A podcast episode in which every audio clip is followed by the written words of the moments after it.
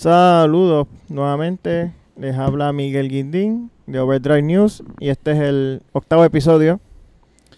Eh, me acompaña hoy nuevamente Luis Aponte. Ya van dos meses. Saludos Luis. Ya van dos meses que vamos tirando esto. Saludos Miguel y saludos a toda la audiencia de Overdrive News. Eh, como siempre, gracias por el patrocinio. Gracias por escucharnos. Lo más importante, si les gusta, dejen sus comentarios. Eh, dejen sus reacciones. Pero sobre todo, y no que se cuiden, pero también que se cuiden. Eh, compártalo con, su, con sus amistades, con aquellos que, que saben que son fiebros de carro, con aquellos que quizás no son tan fiebros de carro, pero quieren aprender un poquito más. Eh, o quizás alguien que esté en búsqueda de un carro nuevo y quiera saber de alguno de los modelos que nosotros estamos probando, pásalo para Mm. adelante.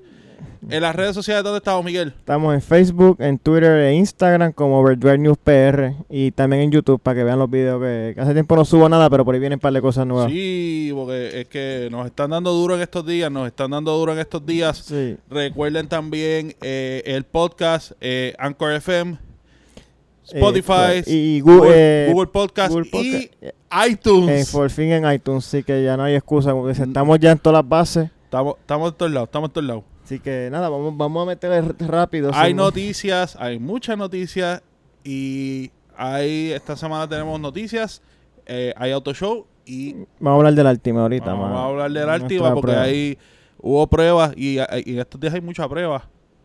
Hay mucha Mm, prueba. mm. Por cierto, antes de las noticias, vi que estu eh, esta semana estuviste en una actividad de Ford, eh, rapidito 15 segundos del, de la experiencia. Ah, sí, del- este, estuvimos en el, en el Ford Driving Skills. Esto es una actividad que trae Ford eh, para, ¿verdad? Para buscando mejorar la seguridad en las carreteras, especialmente los conductores jóvenes, que es donde más eh, están ocurriendo la mayoría de los accidentes, pues son en edad entre 18 a 34 años. O sea que más o menos conductores, ¿verdad? Este, primerizos, eh, novatos, novatos es la palabra. Los terneritos, Eh, los terneritos detrás del volante. Pues en esta actividad, pues Ford trae una serie de instructores profesionales de, ¿verdad? De lo que es el, el manejo. Habían conductores de autos de carrera, eh, ¿verdad? Distintos profesionales de esa área, eh, instruyendo a los más jóvenes. Arri- eh, alrededor de 300 estudiantes van a participar en esta actividad de escuelas, digo, participaron, una actividad pasó, de escuelas públicas y privadas. Eh, y esta actividad pues le iba a dar una serie de, de talleres, de unas demostraciones de cómo por ejemplo, manejar, eh, controlar el vehículo si se barre, eh, frenado de emergencia en pánico, eh, lo que llama emergency handling. eh, por ejemplo, si se te mete algún animal o una persona, un objeto en el medio de la carretera, de momento, pues cómo reaccionar correctamente a, la- a controlar el vehículo. Eh, la que me gustó a mí fue la del, la del, la del lo que llaman derrape, este, drifting, por decirlo así en inglés, eh, que es un, era un, fue en un Mustang. Contra eso suena Eh, divertido. fuera diverti- fue bien divertido. No, no, no me lo digas mucho que te, que te lo creo, chacho. Eh, sí, me bajé un poquito mareado porque hicimos bastantes vueltas. El carro tenía como una especie de gomas por debajo que le, ¿verdad? le ayudaban a, a barrerse un poquito más fácil.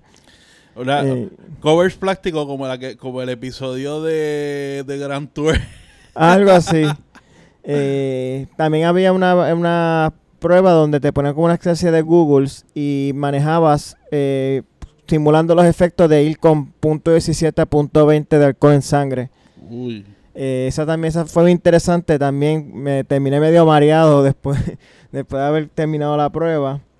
Pero la actividad fue muy divertida. eh, fue, entiendo que, ¿verdad? Yo, que yo llevo ya 12 años ya guiando. Aún así encontré vari- varias cosas que, de, que aprendí nuevas y que puedo poner en práctica. O sea que no es porque ya uno lleve varios años guiando, no quiere decir que no puedas aprender o mejorar las técnicas de, de manejo. Entiendo que pues, si fue de provecho para mí, fue de haber sido de más provecho aún para, para todos esos jóvenes que están empezando a guiar ahora, que participaron de la, de la actividad.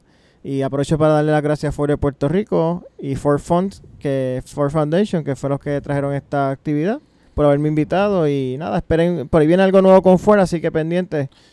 Sí, muchas gracias Ford. Eh, yo entiendo que es, este tipo de iniciativas son iniciativas que, que yo sé que muchas marcas muchas marcas hacen y deben hacer más a menudo. por- para evitar que, uno, para evitar los accidentes y dos, para llevar ese tipo de educación a- a los jóvenes y a los que están empezando a guiar o a los que quizás no, no se atreven a empezar a guiar, pero ya más o menos Sí. pues pueden tener esas primeras experiencias. No, y Ford está invirtiendo también en lo que es la reconstrucción de, de Puerto Rico, así que han puesto su granito de arena en lo que es la recuperación de después del huracán María hacia acá. Ok, pues vamos a las noticias, que hay muchas, muchas, Sí, muchas. ha- hay bastante. Este, esto entiendo que esto hay un rumor. eh, la próxima generación del Civic tipo R, eh, aparentemente habrán dos grandes cambios con este vehículo. La primera es que va a pasar de la fábrica de Inglaterra, que va, a s- va a cerrar. Exacto. Eh, entiendo que es una, ¿verdad? una consecuencia de lo que fue el famoso Brexit hace ya casi tres años que fue ese referéndum. Sí, cabe señalar que la fábrica de Estados Unidos ya hacía el motor, o sea, se hacía el motor en Estados Unidos, en Inglaterra se hacía eh, el resto del carro y se ensamblaba en Inglaterra. Creo que es en Ohio, ¿verdad? Eh, ahora va todo para Ohio. Ohio. Sí, que es donde también sale el, el NSX. Exacto. Pues aparentemente eh, va a ganar también electrificación, aparentemente y alegadamente eh, la Civic Tipo R va a ser una especie de híbrido para la próxima generación. Esto habrá que ver qué repercusiones va a traer en lo que es el precio, obviamente. Va, esto va a añadirle costo a un vehículo que ya es de por sí bastante costoso, peso, y eh, con- va a ser más complejo. O sea, que a ver qué onda, ¿verdad? ¿Qué Eh, se inventa onda por ahí? que se inventa onda por ahí para no eh, alterar demasiado esa fórmula que ya es una fórmula ganadora, uno de los vehículos tracción delantera, lo mejor, de los mejores tracción delantera, si no el mejor en el mercado. Así que como dicen, no debes de- arreglar lo que no se ha dañado. Broke, don't, don't fix it. Vamos a ver. Aunque Eh. también, acuérdate que ese carro del Civic tipo R y lo que es ese segmento de hot hatch es bastante popular en Europa. Sí. Y, y en Europa, contrario a esta parte del mundo, es una área que está bien adelantada en lo que es eh, los vehículos eléctricos. Lo vamos a ver ahora Sí, por cuando, el cambio climático. cuando y- hablemos eh, de Geneva, que hay un par de modelos que, que se presentaron. Gran parte de los modelos que se presentaron fueron eléctricos. Obviamente no vamos a hablar de todos porque no todos van a llegar acá. No, no, hay gran parte del, del auto show de, de este de Geneva o Ginebra, como lo quieran decir en español. eh, no, hay muchos vehículos que son marcas que no se venden acá, por eso no los vamos a tocar porque realmente pues no son relevantes para nuestro mercado. Exacto. Y nada, este Volvo anunció que a partir de 2021 limitará la velocidad máxima de sus vehículos a 112 millas por hora. Esto para como una iniciativa o, o reforzando su iniciativa de cero muertes en las carreteras. Sí. Eh, Volvo ha sido siempre una marca que vaya básicamente la característica de Volvo es seguridad. La seguridad. Todo lo que es aditamento de seguridad que tú conoces, la gran mayoría se los inventó Volvo con el cinturón de tres puntos, los frenos ABS y por ahí para abajo hay otra... Otra Todo, lo que es seguridad básicamente es Volvo y, y yo creo que esto es una medida para reforzar esto. Sí. Eh, va, va a ser interesante cómo bregan en mercados europeos esto, especialmente por ejemplo en el área de Alemania, recordemos el famoso Autobahn. Aunque el Autobahn puede ser, eso podemos hablarlo después, el Autobahn puede ser que quizás lo limiten a velocidad por lo que es las emisiones. No, Sí, No. eso, eso es un tema para otro día, pero no. aparentemente el Autobahn puede ser que sí le restrinjan la velocidad a ¿verdad? la gran cantidad de emisiones que se generan ahí en vehículos eh, a muy alta velocidad. No, no, no, no. Pero nada, Free el Autobahn. Free- Este, make the Autobahn great again. ya mismo empezamos la campaña. eh, Pero va- esto es, ¿cómo te digo? Eh, pues depende como tú lo veas. Ahora mismo 112 millas por hora es como que era demasiado para carreteras públicas. Estamos hablando de más del doble de la, de la velocidad máxima de la gran mayoría de las carreteras en Puerto Rico. bueno, eh, eh, para, para, de- por eso dije, en Europa hay que ver cómo se trabaja. Sí, Hay, hay que ver cómo se trabaja. Y recordemos que gran, eh, el, el push grande que ahora está teniendo Volvo es en el sector de las crossover, que realmente alta velocidad tampoco no es que sean muy estables, que digamos. Así que por esa parte no me sorprendería, no me sorprende. Quiero ver cómo trabaja en, en áreas como te dije. En Europa. eh, en las cuestiones de la- Estados Unidos, porque allá hay, la velocidad máxima en- allá en las autopistas eso es ma- mayor que las de aquí. Aquí que estamos medio atrás todavía, en 50, 60 millas. Sí, que pero mijo, como están las carreteras aquí, tú te vas tampoco a se meter... puede, no se puede correr mucho. No, así que... Así que nada. Vamos, vamos a Geneva, vamos a Geneva, Vamos a porque hay- que- mucha noticia. Eh, primero, lo primero de Geneva fue que se presentó, eh, la semana pasada le, le hablamos de el Ferrari F8 Tributo, que es el modelo nuevo de Ferrari Eh, le dimos todos los detalles que básicamente es coger el modelo limitado del pista y eh, rehacer eh, la caja nueva alrededor de eso que de lo que fue el drivetrain del pista. Y esta vez pudimos ver ya fotos ya en persona no rendering ciudad fotos en persona del carro. Y se ve se ve mucho mejor A mí, te soy a mí todavía no me gusta más que el, el 488. Que no me gusta mucho más que el 488. Este, para mí se ve bien, obviamente un Ferrari, pero todavía no le veo el, el esa, eso que me digo que me mate, que, que- pero nada, este, esto es un modelo que no, eh, no- no sé si todavía va a ser, eh, va a reemplazar el, el 488 GTB como había mencionado, pero no sé si va a ser el, el- el modelo entry level de, de lo que es la, la línea Ferrari. Entiendo que esa posición la va a tener lo que es el Portofino, que reemplazó al Ferrari California. Pero ya los detalles de este vehículo lo hablamos la, el podcast pasado, un V8 Twin Turbo de 3.9 litros, 710 caballos, 211 millas por hora velocidad máxima, que va a ser 99 millas por hora más que un Volvo. Eh,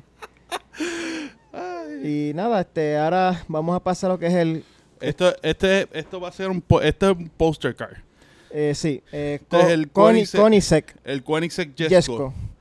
Eh, por el nombre Koenigsegg es eh, holandés, si no me equivoco. no, eh, eh, no, eso es Spiker, este, no es, es de Suecia Suecia, Suecia. es de Suecia eh, el nombre de Jesko primero que todo viene por el papá de por el nombre del papá de Christian von Koenigsegg que es el fundador de esta compañía. Eh, va a tener un V8 Twin Turbo de 5 litros con, agárrense, 1600 caballos de fuerza y 1106 libras-pie de torque, pero Eh. en gasolina de 85, que en buen español es etanol. exacto O sea, que Eh, alcohol, básicamente. en gasolina regular eh, va a bajar a solamente alrededor de 1200 caballos de Gasolina fuerza. regular, estamos hablando de gasolina de pompa, eh, no gasolina regular de No, 87. No, no, exacto. Con un 91, 93 octanos, pues estamos hablando de apenas 1200 caballos de fuerza. Nada más, nada más. nada más. 1200 caballitos de fuerza. Eh, va, a tener el, va a tener una tecnología que el compresor de aire le va a ayudar a cargar la turbina Tiene para eliminar el lag. eh, Exacto. Eh, un compresor, va a traer un, tanque de aire, un pequeño compresor para ayudar con, a, a cargar la turbina. El peso eh, apenas para un carro tan grande, eh, 3.130 libras. Obviamente, estamos hablando de esto, de estos los muñequitos. Carbon fiber. Carbon, este, eh, un carbon monocoque, o sea, chasis completo es en fibra de carbón. Básicamente todo el todo lo que es las piezas de carrocería es fibra de carbón hasta los aros. Eh, algo interesante de este modelo, eh, estamos hablando de que es no es un dual clutch, no, una es una transmisión de nueve cambios, pero con siete cloches. o sea, sí. un multiclutch como las de, las de los AMG, los de Mercedes-Benz. Sí, ahora eh, este es el multi, multi, multi, multi, Multi, ultra multiclutch. Multiclutch. Eh, algo que tiene interesante, obviamente ellos eliminaron lo, lo que son los sincronizadores en la, en la transmisión. Y entonces, además de que es una transmisión mucho más liviana, eh, tienen algo que se llama el Optimal Gear Selector.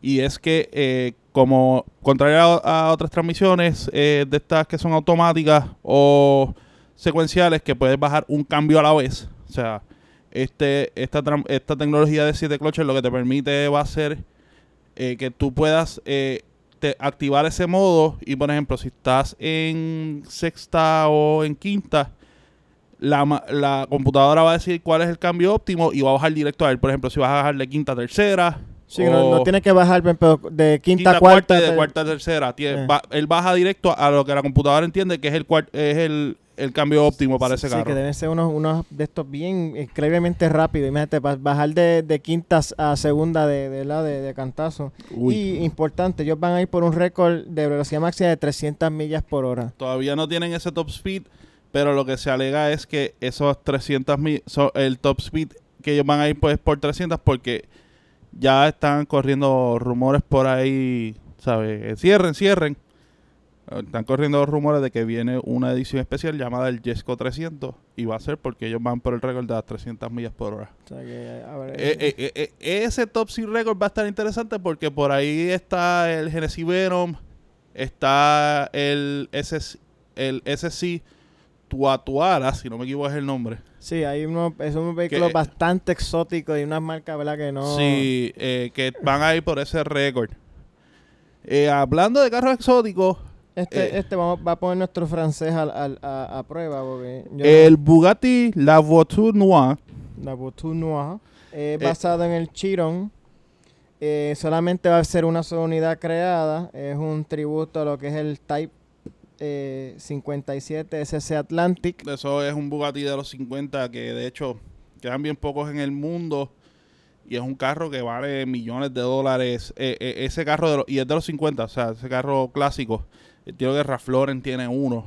Eh, Bueno, hablando de millones de dólares, este va a costar bastantes millones de dólares también. Está hablando de un precio estimado de los 18 millones de dólares por esta unidad, porque es una sola unidad. Sí, y básicamente es un ejercicio de estilo, es un ejercicio, o sea, es coger el Chiron y darle un estilo parecido entonces al... No es que van a hacer un carro de los 50 con una caja de Chiron, es, que va- eh, o sea, el estilo toma de lo que es el Type 27 y eh, el, se había rumorado hace mucho tiempo que este, ellos estaban eh, creando una eh, un carro especial para eh, Ferdinand Piech, que es el nieto de Ferdinand Porsche.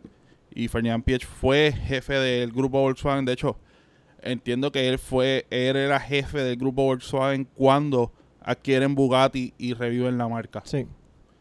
Así que se estima, eh, si- eh, es uno más uno es dos aquí en la China, así que si vino este carro que es uno para uno y se decía que había un, un carro uno para uno para Ferdinand así vamos, todo el mundo asume que es este carro. Y lamentablemente, pues si tienes los 18 millones de dólares y te interesaba el vehículo, pues ya no, aparentemente te, brin- te, te brincaron la cuica. Exacto. Pero vamos a movernos a carros más ya, ya, más, más mundanos, más, más, mortales. más mortales, más, más algo que nosotros podríamos adquirir y que podríamos ver en las carreteras de acá. Eh, la Jeep Renegade y el Compass eh, van a... Adquirir- adquirieron este variantes ahora plug-in hybrid, eh, que en español sería eh, híbrido enchufable. Eh, que lo estoy diciendo bien.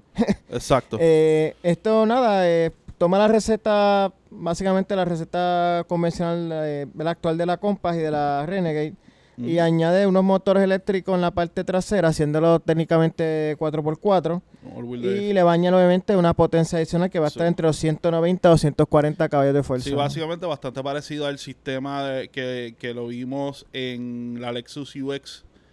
Que, que Y la, los- la RAV4 híbrida también, sí, hasta la UX también tiene ese sistema que es básicamente un motor eléctrico atrás y el de gasolina al frente. y funciona como un all-wheel drive. Eh, el range eléctrico van a ser, eh, o sea, solo eléctrico. Tú puedes guiar el carro solamente con el motor eléctrico eh, unas 31 millas. El top speed de, de ese modo eléctrico son 80 millas. Y lo interesante de esto es que de en esa misma plataforma, esos dos carros van a ser la base para el próximo vehículo del cual vamos a hablar. Eh, sí, este, yo, ah, antes de pasar a otro, yo entiendo que este vehículo puede ser que los veamos aquí en Puerto Rico. Probablemente. Yo voy a ver, hacer las averiguaciones que- con mis contactos a ver que Sí, si... Habla, habla- ve, ve a dónde las fuentes, háblate con las fuentes a ver a qué. ver con la fuente, a ver si esto es un vehículo que realmente esperan acá en la isla. Entiendo que los vehículos así de este tipo eléctrico, plug-in y eléctrico, tienen unos incentivos, entiendo que no pagan arbitrio, algo así, ¿verdad? Exacto. Pues que hay una, ¿verdad? Unos eh, perks, ¿cómo se hace en español? Este, hay, hay, hay, hay unas ventajas. unas ventajas a la hora de, de, de, ¿verdad? de elegir este tipo de vehículos. Así que nada, ahora vamos a pasar para Alfa Romeo Tonal. El Alfa Romeo Tonal fue un concepto que primero salió en foto y salió en en este en este auto show.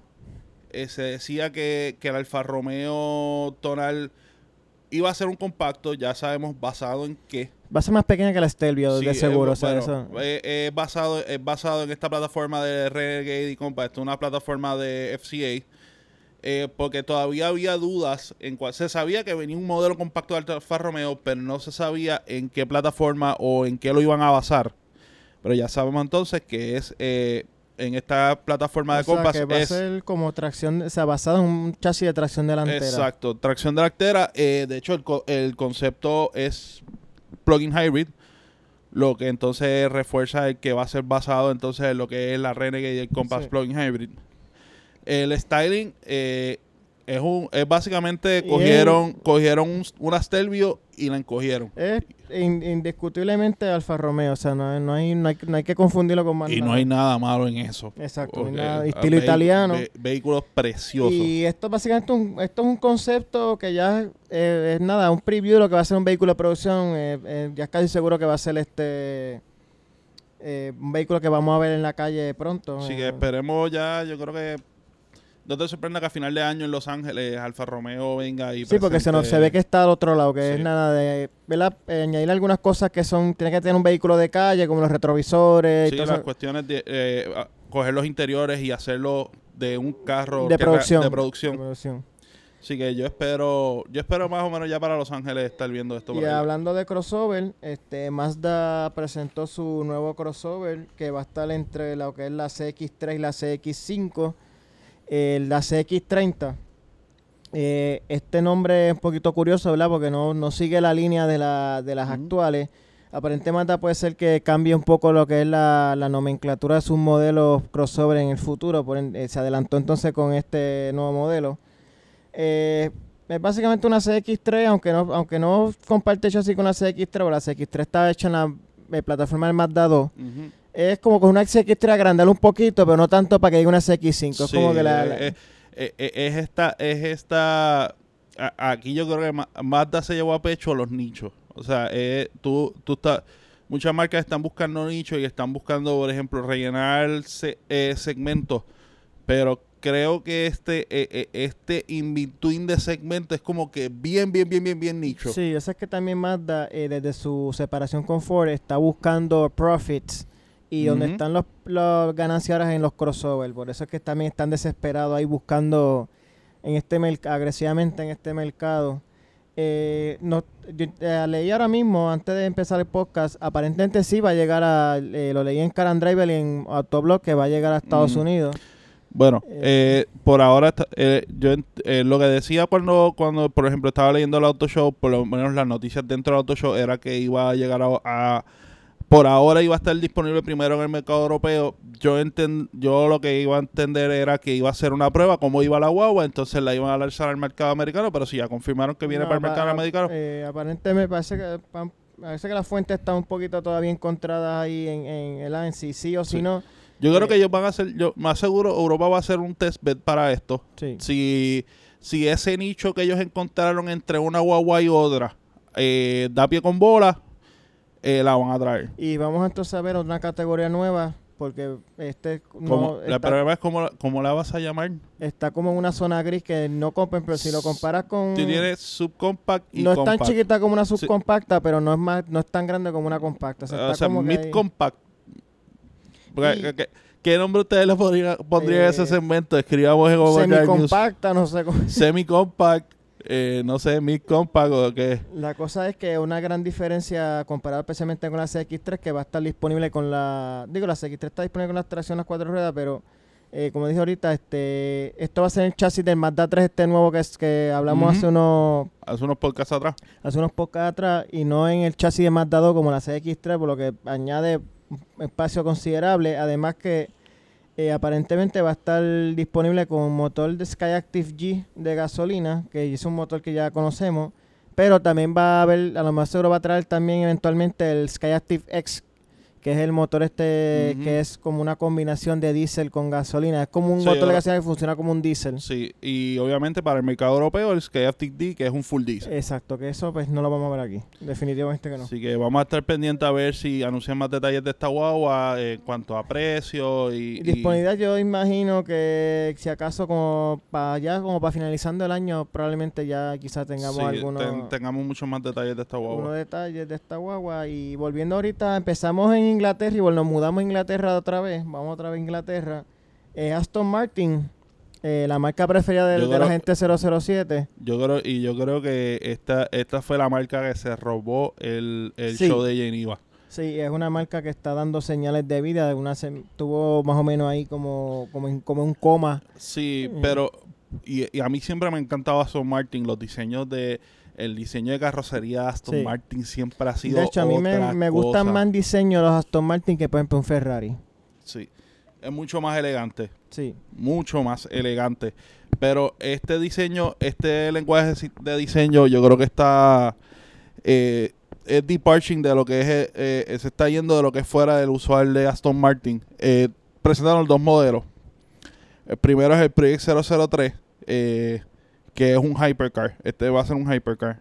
Ellos ya habían presentado lo que es el Valkyrie, que es el modelo Halo de ellos, y el. Valkyrie Pro, que es, un mode- eh, es la versión track only del Valkyrie. Te pregunto, no me, pre- no me acuerdo si el Valkyrie es un auto de pista nada más era pero de No calle. viene, no, el Valkyrie se puede utilizar en la calle. El. Valkyrie se puede utilizar en la calle. El Valkyrie Pro Es de pista. es pista solamente. Es pista No me solamente. ese detalle.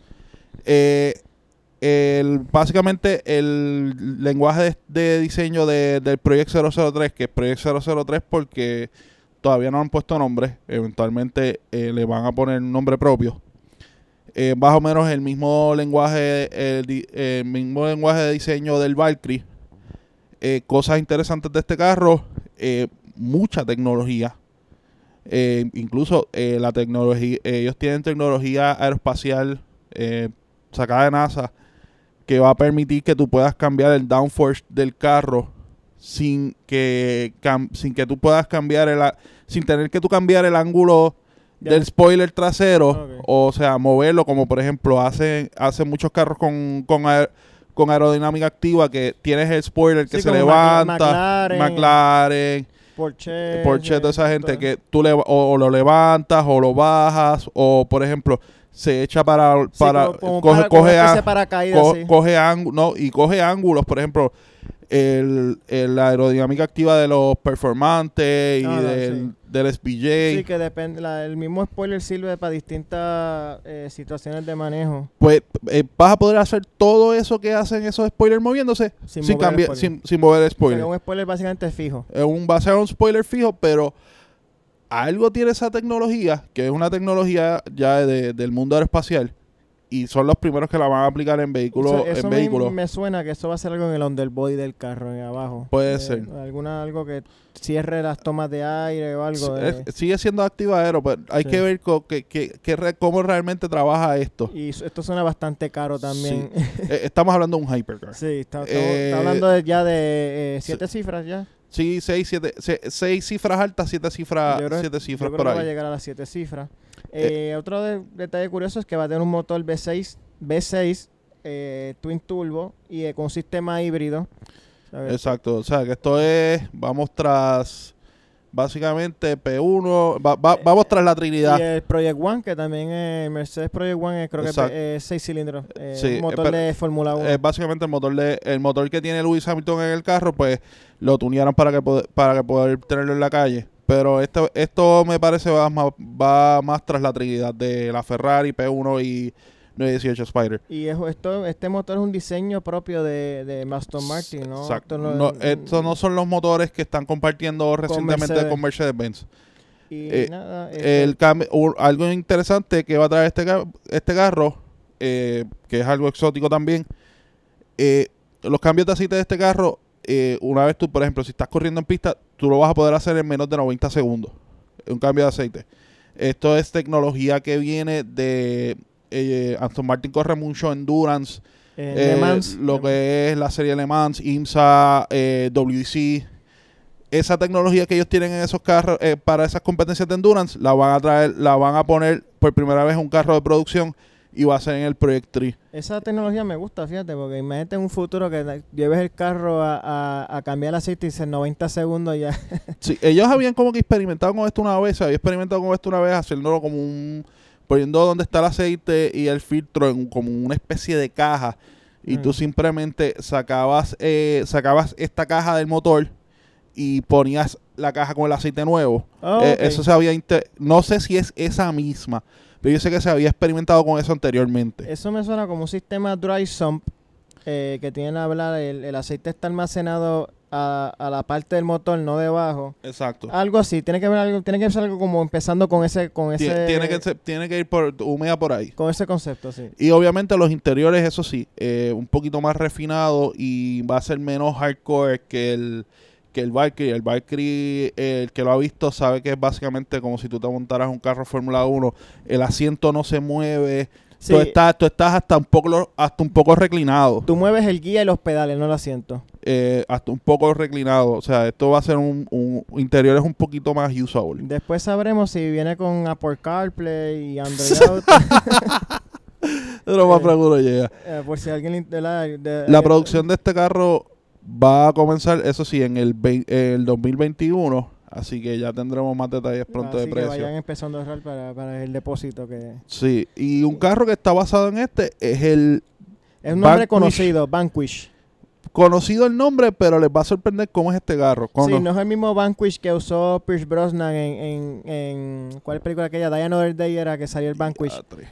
Es un, Vanquish bastante este Yo vivo enamorado de ese carro en negro.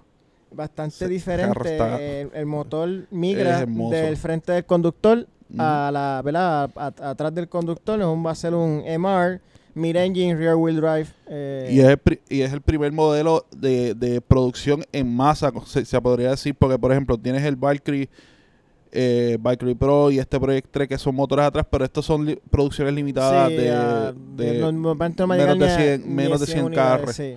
Esto va a ser un, moto, un modelo, este, ¿verdad? Eh, producción este, masa para los estándares de, Exacto. de Aston Martin.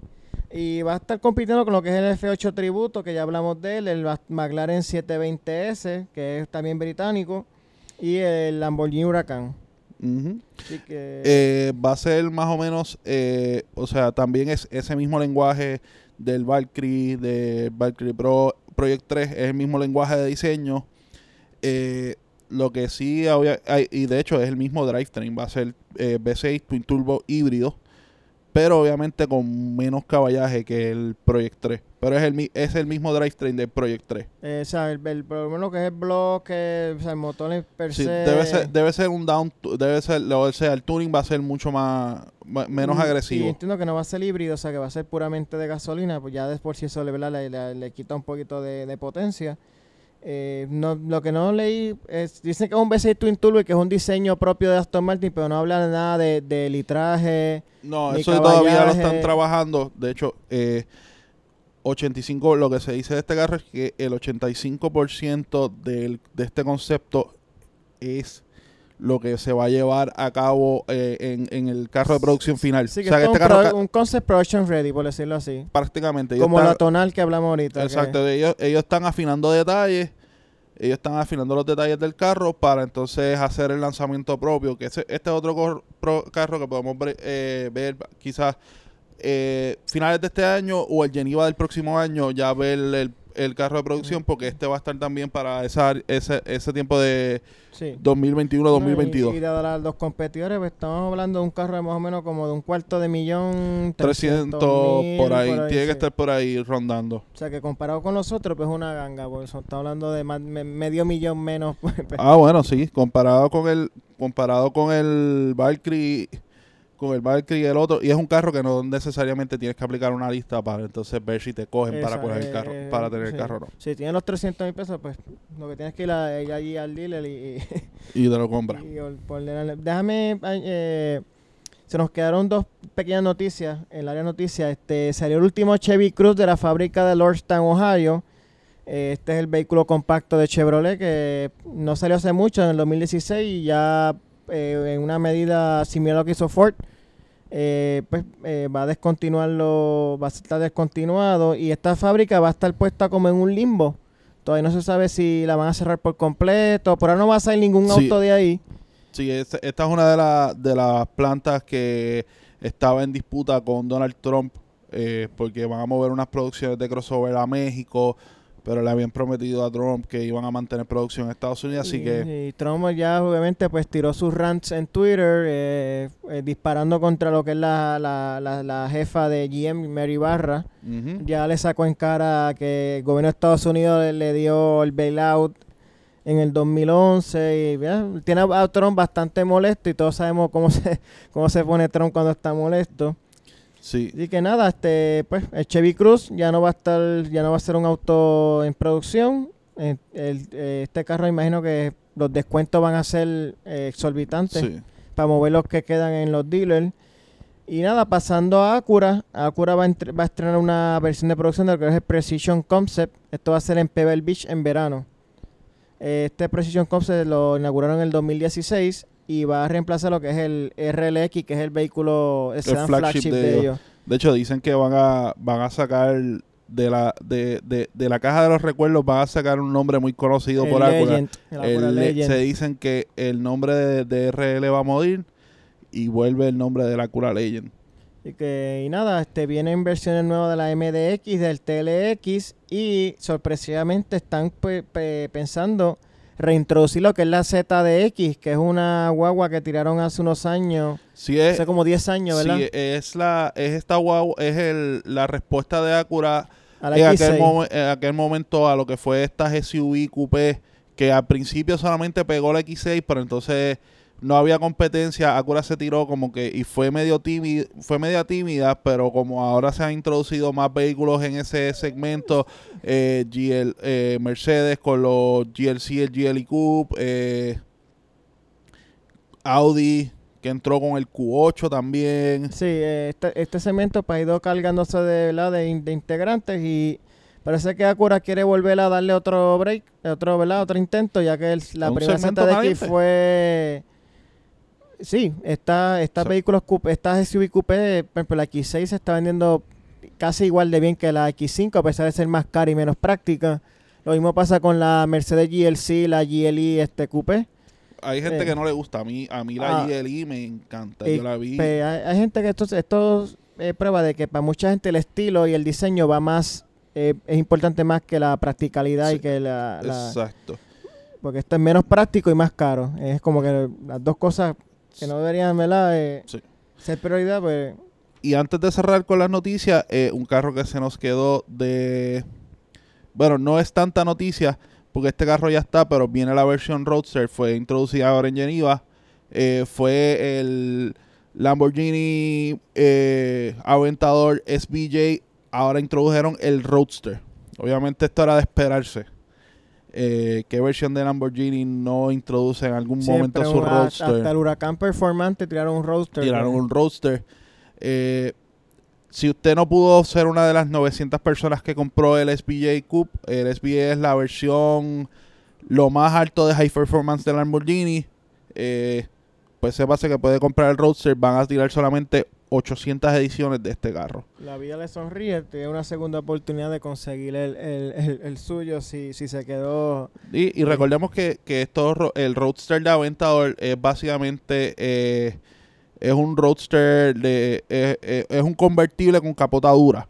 Así que si usted tiene la oportunidad y tiene el dinero, pues y no pudo conseguir su SBJ, pues busque el SBJ Roadster. Estamos, estamos, estamos en ley en ese, en ese aspecto. Así que nada, vamos ahora a pasar a, a la- lo que fue nuestra prueba de calle en el Nissan Altima El SR. Nissan Altima SR 2019. Pues, Impre- impresiones iniciales del carro. Primero, vamos a hablar eh, un poquito de specs del carro. eh, pues mira, este era eh, este Nissan Altima está disponible en tres versiones, S, SR, como este que probamos, y el SB. Eh, el SR. Es como que el, vamos a decir, el modelo más deportivo, por, darle- eh, tiene unos toques deportivos en la suspensión, en el chasis, tiene la- los paddle shifter en el, en el- en el guía para los cambios. Eh, visualmente, pues este color Sunset Drift eh, Chroma Flare Orange. Este es un color nuevo para la Altima. Brutal. Tú viste que ese color se ve espectacular en el sol. Brutal. Eh, Un para mí es el color a, a coger en este, Exacto. en este, en este auto. color brutal. Nada, este, este particular está disponible, eh, digo, va a estar disponible eventualmente, por lo que entendí, en motor turbo de compresión variable, pero este de prueba fue el motor 2.5, que es el, el motor base en el- lo que es la, la línea Nissan Altima. Ya el V6 fue descontinuado a favor del, del, del turbo. Eh, pues este motor hace 188 caballos de fuerza, eh, 180 libras-pie de torque. Eh, como está hablando de Nissan, pues obviamente es una transmisión CVT lo que está acompañando este motor. Eh, entiendo que en desempeño tú también lo, ¿verdad? Lo, lo pudiste, ¿verdad? Este, te montaste conmigo, lo probamos. Este motorcito tiene más, más Yo que, creo que es más que suficiente. más que no- suficiente. No, no creo que el, a menos que tú realmente quieras performance, pegarte al asiento bien brutal. Eh, yo creo que para este segmento es más que suficiente Para mí ese está más que suficiente. El vehículo tiene potencia eh, sobra. eh, básicamente todo lo, todo lo que le tiramos. Él, él respondió muy bien. Este, sea pasarte de carril a un vehículo más lento, este, meterte en el expreso. El carro se mueve muy bien. Sí. eh, y además de que se mueve bien, economiza bastante gasolina. Yo le metí alrededor de 320 y pico de millas desde que lo tuve el viernes hasta que lo entregué el lunes. Todavía tiene más de un cuarto de tanque. Claro. Y yo, pues, como dice, le metí 300 y pico de millas, bajé a Ceiba, fui a Bayamón, viré, bueno, le di bastantes vueltas y todo. No, no logré gastarle el No. tanque. Es un carro sumamente, ese- por esa parte es sumamente económico. El motor responde bien, de hecho es, eh, es re- está relacionado con el motor anterior, eh, pero es- este motor es direct injection. Direct Injection, eh, tiene más alta compresión, tiene otros cambios para hablar, para, para minimizar las vibraciones, ruido y mejorar la eficiencia. Eh, hasta la fíjate, la misma transmisión CVT, entiendo que, ¿verdad? Para los, los, parámetros de una CVT, entiendo que trabaja muy bien. Sí, trabajo, trabajo, trabajó bien. Obviamente, la, mis preocup- todo- todos saben, los que han escuchado este podcast, mi preocupación con la CVT es, eh, es a largo plazo, pero por lo menos para uso por ahora, eh, una transmisión que funcionó súper bien. No, y cada vez, yo, yo guié hace unos años una Nissan Versa alquilada, CVT, guié la Kicks en verano y ahora guié el, el Altima. Ver la mejoría. Sí, definitivamente. Cuando guié la Kicks dijo, no, esto es mucho mejor que la del Versa. Y cuando guié ahora la del Altima, la noté no tan dramáticamente superior como era la Kicks a la de la Pero una transmisión mucho más refinada. Sí, eh, entiendo que Nissan ha ¿verdad? invertido bastante en, en perfeccionar lo que es la CVT. Otra cosa que me, que me, ¿verdad? que me gustó es que este carro tiene los 19 en goma 40, es una goma bajita. Sin embargo, el confort de la suspensión no, se siente. se siente en la carretera. Es un auto muy cómodo para un, para un- Yo creo que es el auto más cómodo con, con, ¿verdad? con aro grande y goma pequeña que yo he podido este, el carro, el carro, la el tuning de la suspensión, a pesar de que es un auto con, con el tuning de la suspensión tira más a deportiva, que puede tender a ser un poco más trotón, Ajá, más trinquito, más... más, más trotón, más trinco, eh, no, fíjate, se- la sentí bien súper cómoda. Sí, eh, eh, eso, eso Nissan hizo un trabajo espectacular en eso de afinar la suspensión. Sí. Eh, obviamente, pues dado que es un aro grande, goma pequeña, pues eh, lo más prudente es guiarlo, ¿verdad? Con, con delicadeza, ¿verdad? Evitar los hoyos. Por las grandes carreteras que tenemos en Eh, Puerto que no Rico. se sienta la suspensión, no quiere decir que el, el auto no sufra, así que, pues, eh, si, ¿verdad? Si No es que no vaya, no vaya a ponerse a volar por encima de los muertos No, ahora. no, eh, ¿verdad? Eh, ¿verdad? Que es bueno que sigan manteniendo ¿verdad? las debidas precauciones. Eh, en el- es un auto sumamente espacioso. eh, el interior es, los asientos de estos cero gravedad, brutalmente cómodos, Sí. espectaculares. Esta- esto Es no es simplemente marketing. Bu- Buen o sea, buen soporte a los lados. Y es un asiento que te puede, tú te puedes tirar un viaje largo en ellos. O sea, si tú vas para, por ejemplo, te vas a montar que vas para del área metro a al oeste, o algo así. eh, vas Sin a ir miedo. comodísimo. Vas a ir comodísimo. Y nada, este, el auto en de cuestión de tecnología, aunque este no estaba equipado con el- lo que es el Nissan Safety Shield 360, que es el roster completo de, lo, de las este, características estas activas de seguridad, como que era tenía sistema de monitoreo de punto ciego, tenía freno automático de emergencia, tenía alerta de salida de carril, eh, tenía Apple CarPlay, Android Auto en el sistema Nissan Connect. Eh, el audio, aunque no era Bose ni nada por el estilo, se yo entiendo que se escuchaba decentemente bien. En, en resumen, por el precio, este vehículo está aquí en la isla para 33.715, ese mismo que vieron en el reportaje. de- Eh, para mí, un- por el precio está espectacular. El, el- el- el- el- Eh, mira, tengo un par de cositas que decirle al carro. Eh, por lo menos mi impresión. Eh, ya hablamos de lo del drivetrain, un carro que se mueve brutal. eh, la transmisión funcionó súper bien. eh, no era, tú no, no te estabas lagueando ni nada por el estilo. Uno que otro glitch, o alguna vez cuando lo pusiste manual y tiraron cambio, pero más bien era como tipo error. No era algo que era común. Sí, que también es, cabe recalcar que estos son eh, unos cambios virtuales, o sea, que, Son- eh, eh, son simulados, no son velocidades reales, no son cambios reales. Por dentro, algo, e- este carro es largo. Eso sí es largo. O sea que legroom, por legroom no te tienes que preocupar. De hecho, eh, yo me, me tiré la prueba de sentarme en el asiento de atrás. Eh, y hago la prueba para saber la comodidad. Porque si yo puedo, eh, o sea, si el carro yo me puedo montar atrás, yo que mido 6'3, pues tú sabes. Lo que sí no te, eh, por legroom no te tienes que preocupar para nada. O sea, de largo, un carro largo. Eh, sí, obviamente por el profile del techo, es un techo un poco más bajito que, que las versiones anteriores. O sea, que si usted es grande, no porque tenga legroom atrás, no se vaya a montar en la parte de atrás porque su cabeza va a chocar todo el techo. Pero algo que sí noté de este carro, y no sé, yo creo, y lo, yo creo que lo atribuí más al, al diseño de la consola del medio, es que era un carro un poco más estrecho. Estaba montado y me monté también el asiento del conductor eh, para ver los features y eso. Y noté que era un carro estrecho. Estrecho. Incluso comparado, yo tengo un Accord del 2004, que aunque es un carro de, de, de año de un poco más un poco más viejo, pero es ese mismo segmento. Eh, después me senté en el mío y pensando, yo como que yo sentí ese carro un poco más estrecho. Tiene legroom, obviamente es un carro larguísimo, pero no, es, pa- para esa parte no lo tiene más estrecho. Y algo que entiendo que, que Nissan quizás eh, puede que hasta un update de software mejores es la cuestión de la pantalla. Que la noté un poquito laggy, eh, la respuesta no era tan rápida cuando la tocabas. Pero algo que me gusta del carro eh, en los interiores, además de, de los asientos de cero gravedad, que son la vida, eh, las terminaciones. Sí, La eh, las costuras anara- anaranjadas. La- eh, o sea, eh, las terminaciones del carro, a pesar de que quizás material, el material obviamente no puedes esperar materiales de, Infinity. de por- Infinity o de una Range o, o un carro de 100 mil dólares. Pero la terminación del carro, tú sabes, te daba la sensación de que esto es un carro de calidad. Sí, eh, y no, y se sentía sólido, todo bien puesto. Todo bien puesto. El dash, el toque del dash, eh, que, que la mayoría es en cuero, las costuras como tú mencionabas, eh, te daba ese de, por lo menos esto es un carro con unas terminaciones. No, y hasta la palanca de cambio, como que Sí. ese, ese feeling de lo mecánico, ese el mecanismo, era como que eh, Exacto. daba hasta gusto este, ponerle en drive, en, en reversa. exacto. Eh, no- y otra cosa, el baúl es enorme.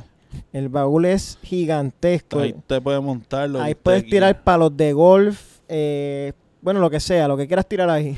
Neveritas, cajas. De todo. De este, todo. Entiendo que, ¿verdad? Para los que no están todavía en eso de las crossover y le prefieren el sedán, es una fantástica opción. Es Es, un vehículo que es un, opción. es un precio relativamente, ¿verdad? Es muy razonable para, para, ¿verdad? para lo que estás lo que estás recibiendo a cambio de tu dinero. Eh, muy cómodo, muy eh, es un, es un auto seguro. Salió todo safety pick en lo que es el II IIHS. HS. IHS, safety- Eh, Top Safety Fit. Eh, viene bien equipado, eh, mucho baúl, mucho espacio, eficiente, eh, es el package completo. Entiendo que, eh, salvo ¿verdad? esas dos o tres ¿verdad? cositas bastante leves eh, que tú hablaste ahora, entiendo que Nissan tiene un muy buen producto en sus manos. Tiene, tiene un excelente producto y una excelente competencia de le, va, va- they give it they give they give it a run for its money a, a ese segmento que tiene carros que, que son pilares como el Camry y el Accord. Sí, si usted si usted no quiere un Camry o un Accord y, y está buscando en ese segmento, el Altima es excelente opción. Mm, No, y estamos hablando que pues, eh, al- a- por el precio, estamos hablando que le, le corta el precio un, dos o tres mil a, unos, par- o sea, son pre- una diferencia en precio que para mucha gente puede ser este sustancial y que pueden ser el, el- motivo final para elegir el Altima. Así que nada, le agradezco a Motorambal Nissan que me siempre han dicho que sí a, a a- a mis propuestas. Son de las primeras marcas que me han apoyado en lo que es Overdrive News. Mi primer vehículo de prueba de, de prensa fue una Kicks. Así que Sí, gracias a, gracias a Motorambal. a Motorambal Nissan. Este, Eh, y nada, esperen futuras pruebas de modelos Nissan. Todo lo que venga por Todo ahí. lo que venga por ahí, yo sé que Motorarman siempre va a dar una llamadita para darle, para dar nuestras impresiones. Así que nada, este, ahora mismo estamos probando lo que es la Toyota RAV4 Sí. 2019. De esa vamos a hablar en el próximo podcast. Eh, pod- eh, próximo podcast, cuando terminemos la semana, la- este fin de semana la prueba, Eh, esperen nuestras reacciones. Y es, una boda, eh, eh, es una boda que todo el mundo se ha comentado mucho de ella porque es un modelo muy popular. Impresiones son sumamente, las impresiones iniciales son muy sumamente positivas. Eh, vamos, a, dejarlo para la semana que viene, pero les podemos adelantar que hasta ahora estamos muy a gusto con la guagua. Eh, así que nada, vamos a dar más detalles. La eh, semana que viene venimos con el review completo. También eh, va a estar en las páginas de Overdrive News en todas las redes sociales. Eh, sí, este, tengo una, eh, viene algo con la, con la Ford Ranger esta semana, pendiente Eso es otro a modelo que están esperando. Mira que, mira que tengo, tengo a alguien que conozco que me tiene el teléfono explotado. ¿Cuándo voy a probar la Ranger? ¿Cuándo voy a probar la Ranger? Hmm. Calma, Ya mismo, ya viene mismo. por ahí, viene por ahí. Eh, entonces tengo un par de cositas. No las voy a anunciar, o sea, está muy temprano para anunciarla, pero hay un par de cosas cocinándose. Sí. Que, ¿verdad? Su momento, si es, eh, ¿verdad? Si se acaba de concretar, se las voy a estar anunciando. Así que nada, este, yo creo nos vamos, que tenemos hambre. Sí, hace, ha- hace hambre. Así que hasta aquí llegó Overdrive News, esta octava edición del podcast. Redes sociales otra vez. Facebook, Twitter e Instagram, YouTube, Overdrive News Puerto Rico. Y ya saben, el, el podcast lo pueden buscar en Anchor, Google Podcast, Spotify y, Y, en iTunes. Así que Ah, bueno, gracias por escuchar, gracias por seguirme en las redes. Sigan comentando. eh, nada, nos fuimos. nos fuimos. Hasta la Hasta, la próxima. próxima. Chao.